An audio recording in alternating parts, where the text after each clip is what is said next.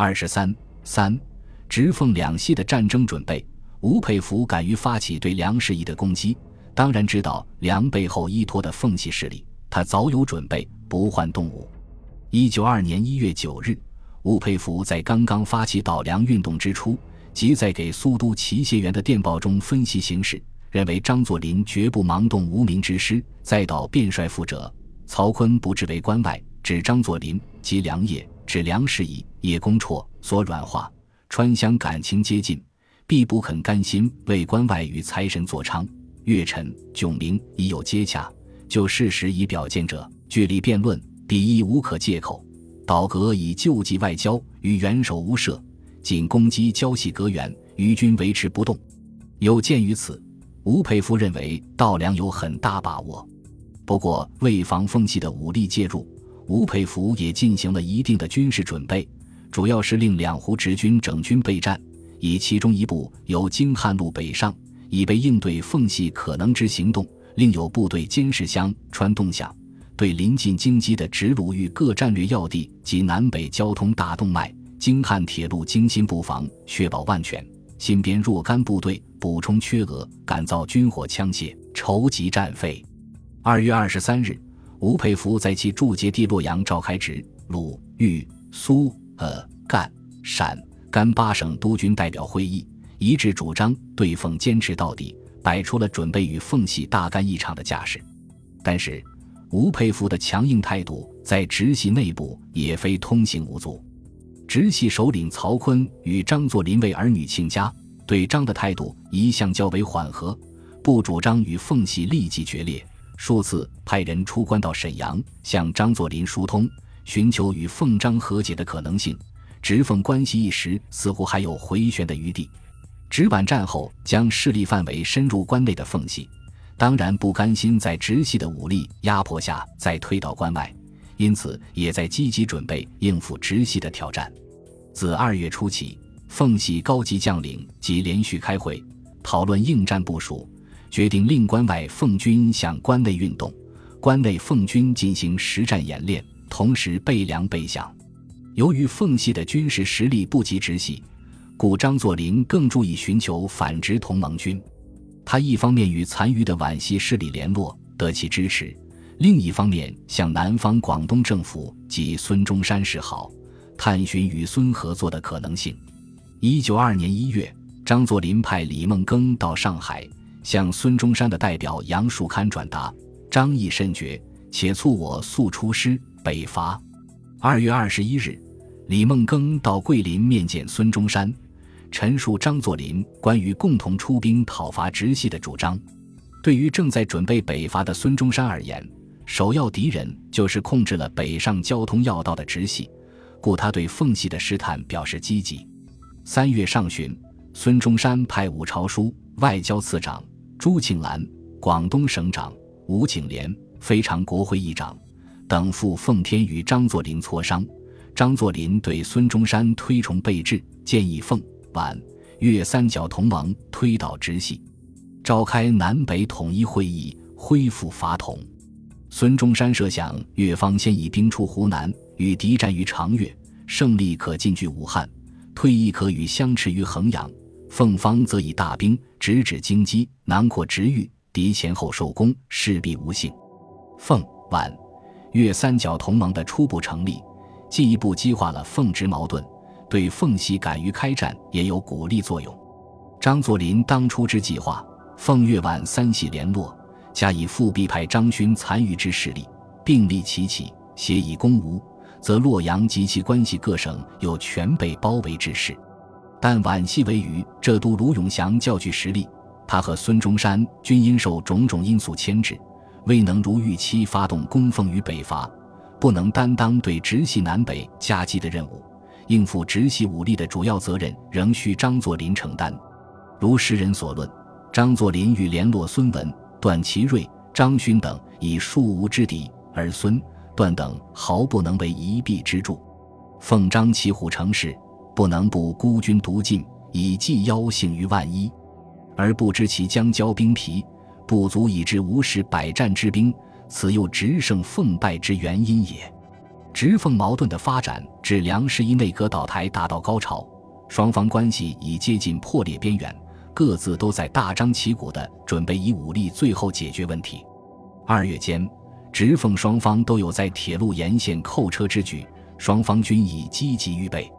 其后，关外奉军主力开始向关内调动，先期到达关内的奉军部队则集中在军粮城等经济周边地带，每日操练备战。摆出进攻的军事态势，直军则以主力准备与奉军的交战，同时在南方湖南和四川两个方向部署了专任防卫力量，态势先以防御为重心。四月三日，吴佩孚以陕西剿匪事因为由，婉拒曹锟令其赴保定相商之电，留在洛阳与以祝寿为由前来的直系将领商讨军事方略。他曾对人说：“张作霖欺人太甚。”看来战事不能避免。老师曹锟忠厚太过，受曹嗣、曹睿蒙蔽，节节退让，时至今日还犹豫不决。再这样下去，全盘皆成被动。我日内急去保定，军队已经部署，造成箭在弦上之势。老帅干也得干，不干也得干。四月初，关外奉军大举入关，集结于京凤与金浦沿线，后自名为镇威军。由张作霖自任总司令，奉系自是兵强马壮、枪精械足，对直系的态度表现强硬。十日，张作霖致电曹锟，提出三项条件：一，请元首颁令，军人不得干涉中央政治；二，请责令吴佩孚回两湖巡阅使本任；三，允许梁士仪、叶公绰、张胡子动销假回任。张作霖最后通牒式的要求。引起直系军人的大反感，表示吾等不能容忍，即便是本主缓和的曹锟也无法接受，而直系内部此前的核战之争亦因此而消解。十三日，吴佩孚致电曹锟，警告奉军进驻小站静海、独流，我马场之二十六师已成包围之势，若不及早准备，必以士气之毁，望曹速下决心，有备无患。曹锟外有奉系动武之压迫，内有吴佩孚等主战之动议，至此已无退路，只能决心一战。当日，曹锟在保定召开直系高级将领会议，决策放弃天津，固守保定、郑州，信不我开，许攻势防御，并授吴佩孚作战指挥全权，并称本人亦完全听令。当日，吴佩孚致电徐世昌称：“奉军入关，逼人太甚。”吴佩孚为大局计，不得不有所准备。十四日，曹锟下令直军驻马场，德州的部队撤退至大城。河间，吴佩孚电致曹锟云：“此乃自杀政策，恐系四先生曹睿主谋，万不可服从。务其固守根据，对奉暂行须臾委夷，立后增援。”吴佩孚主导了直系的对奉作战部署，与直军的部署相对应。奉军自称镇威军，张作霖任总司令，将总部设在山海关。四月十九日，张作霖发布入关布告称：“统一无期，则国家永无宁日；障碍不去，则统一终属无期。是以简律师徒，入关屯驻，期以武力为统一之后盾。”曹锟、吴佩孚等直系将领则通电指责奉军队伍无故入关，既无中央明令。又不知会地方官长，要求张训令入关队伍仍回关外圆防，与北京政府历次军阀战争相仿。第一次直奉战争实际开战前，直奉双方均以电报战开场，以此指责对方的不道德，并为己方抢占道德制高点，为发动战争寻求合法合道的理由。宣战的理由都是巨大堂皇的法或统的理论，在好听的话的背后。真正的理由是控制北京政府的政权、财权和合法有道的权威，也是控制地方的资源以养兵、以扩充势力。四月十九日，张作霖以镇威军总司令名义通电全国，声称统一无期，则国家永无宁日；障碍不去，则统一终属无期。是以简律师徒入关屯驻，期以武力为统一之后盾。二十一日。吴佩孚等直军将领通电回应，声称彼以武力为后盾，我以公理为前驱，得道多助，失道寡助。舆论即为裁判，公罪自有定评。毛贼不除，永无宁日。为民国保庄严，为华族存人格。凡我袍泽，职责犹在，除暴安良，义无反顾。二十五日，吴佩孚等又联名通电，声讨奉系所谓十大罪状：一、亏窃神器，障碍统一；二、举荐帝制祸首，启用复辟罪魁，倒行逆施，危害国体；三、祸国通外，断送清交；四、招匪为兵，负罪有邦；五。垄断政权，破坏法纪；六滋扰京师，纵匪殃民；七得陇望蜀，独武逞兵；八劫掠享械，形同盗匪；九招王纳叛；十残杀同类，宣称坐林不死，大道不止，道伐不去，统一难期，表示继父治盗剿匪之责，应尽除奸除恶之意，元整一师，奸却渠魁，以泄公愤。以快人心。二十七日，张作霖发表回应通电，撇开曹锟不提，专责吴佩孚者狡黠成性，殃民祸国，罪心利禄，反复无常。顿衡阳之兵，干伐乱纪，致成甚于死，卖有欺心。绝京口之堤，只以民命为草芥；劫铁路之款，眼同强盗之横行。蔑视外交，则劫夺盐款。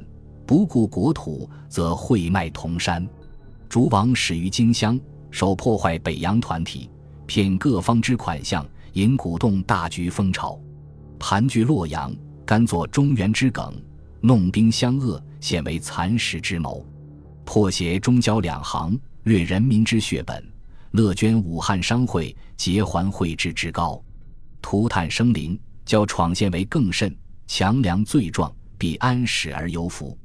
唯利是图，无恶不作，实破坏和平之大队，障碍统一之神间，天地之所不容，神人之所共怒。自不能不简律师徒，相与周旋。战前双方发表这些通电，主要是一场心理战，为了孤立敌人，争取中立者。需要说明的是。大多数的谴责侧重于责备敌人违反了传统的个人道德，而不是隶属他在政治方面的功与过。子女的不孝顺、对友谊的背叛、对上级的不尊重或违背了家庭关系的准则，为这样的谴责提供大量的弹药。这些多为就是文人执笔捉刀而成，套用古文格式，用些四六骈体式的对仗文字，极尽道德煽动之能事。以博取社会舆论的同情，国人目无殿为新古文观止，都说读此妙文，可作国文范本而不愁文思之不畅，文笔之不雄健了。如果不解实情，只看一方文字，便以为天下美德尽在一方，而天下恶德尽在对方。以道德良善为标榜的电报站，亦可谓北洋时期北京政治意境。如后人所论。大抵民国政争，往往朝为友朋，暮成仇敌，兵戈不足，计以比舌，彼此相构，无一村与相同之所为。而电文往复底牌，大抵脱胎于《古文观止》，图为旧日文案师爷舔毫摇笔之姿，非彼赳赳武夫所能足读。一般老百姓亦茫然不知其所云。在直奉开战前夕，为了争取舆论的同情，直奉双方都曾做出让步的姿态。张作霖曾在四月十六日致电直隶代省长杨以德称：“奉旨本系一家，复为本使原籍，断无歧视之理，绝不能轻启信端，致令自相惊扰。本使安全大局，必与曹使商定最后之办法，以资解决。”复于二十一日表示：“吴佩孚赴省会电，四口谩骂，足见从前谣传，皆比一人搜使。”独悉曹使以老友至妻，听其谩骂，殊不可解。彼方不先开信，我绝不越雷池一步。事发在途，应持驻守原地，未经出发者停止进行，人后明教。曹锟亦电徐世昌，表示愿严肃军事，保护人民。今后奉军出关固防，已经息事宁人之志。然议论及退兵事，直奉双方又都先人后己，呼责对方。不愿自己先撤，张作霖电称：“奉军原驻关内，今年一月决计撤回，乃大总统派报总长曹时遣其令弟曹省长先后东来，谆谆挽回，电读俱在，则曹锟通电为不合事实，断章取义。吴佩孚则电称：退兵非我军片面义务，不敢遵命。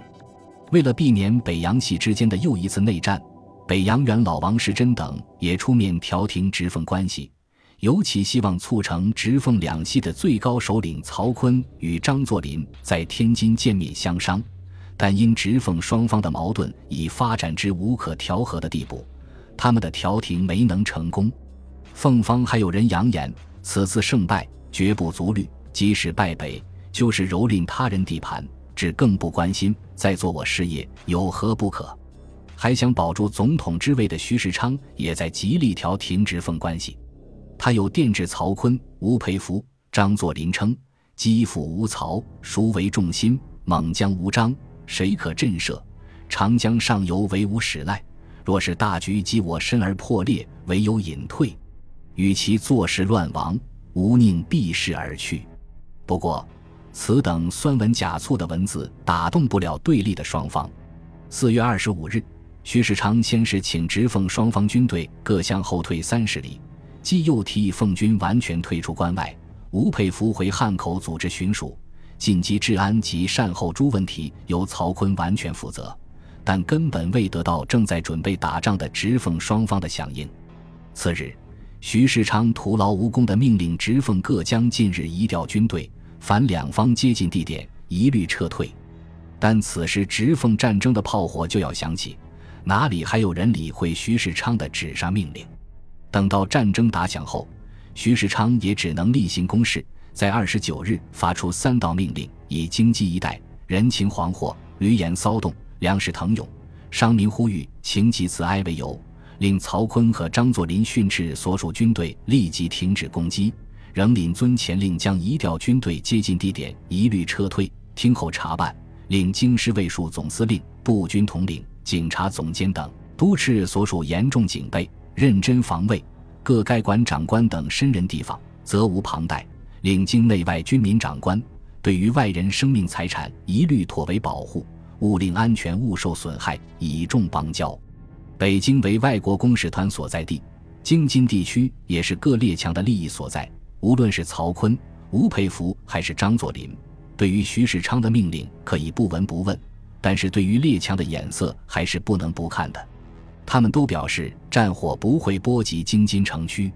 五月一日，吴佩孚还致电北京外交部称：“外国生命财产已分令所属各军队切实保护，唯此次战事是因奉军入关，越境寻衅而起，推援祸始，则一切应由守难人担负，方复公理。”其转支各使团。本集播放完毕，感谢您的收听，喜欢请订阅加关注，主页有更多精彩内容。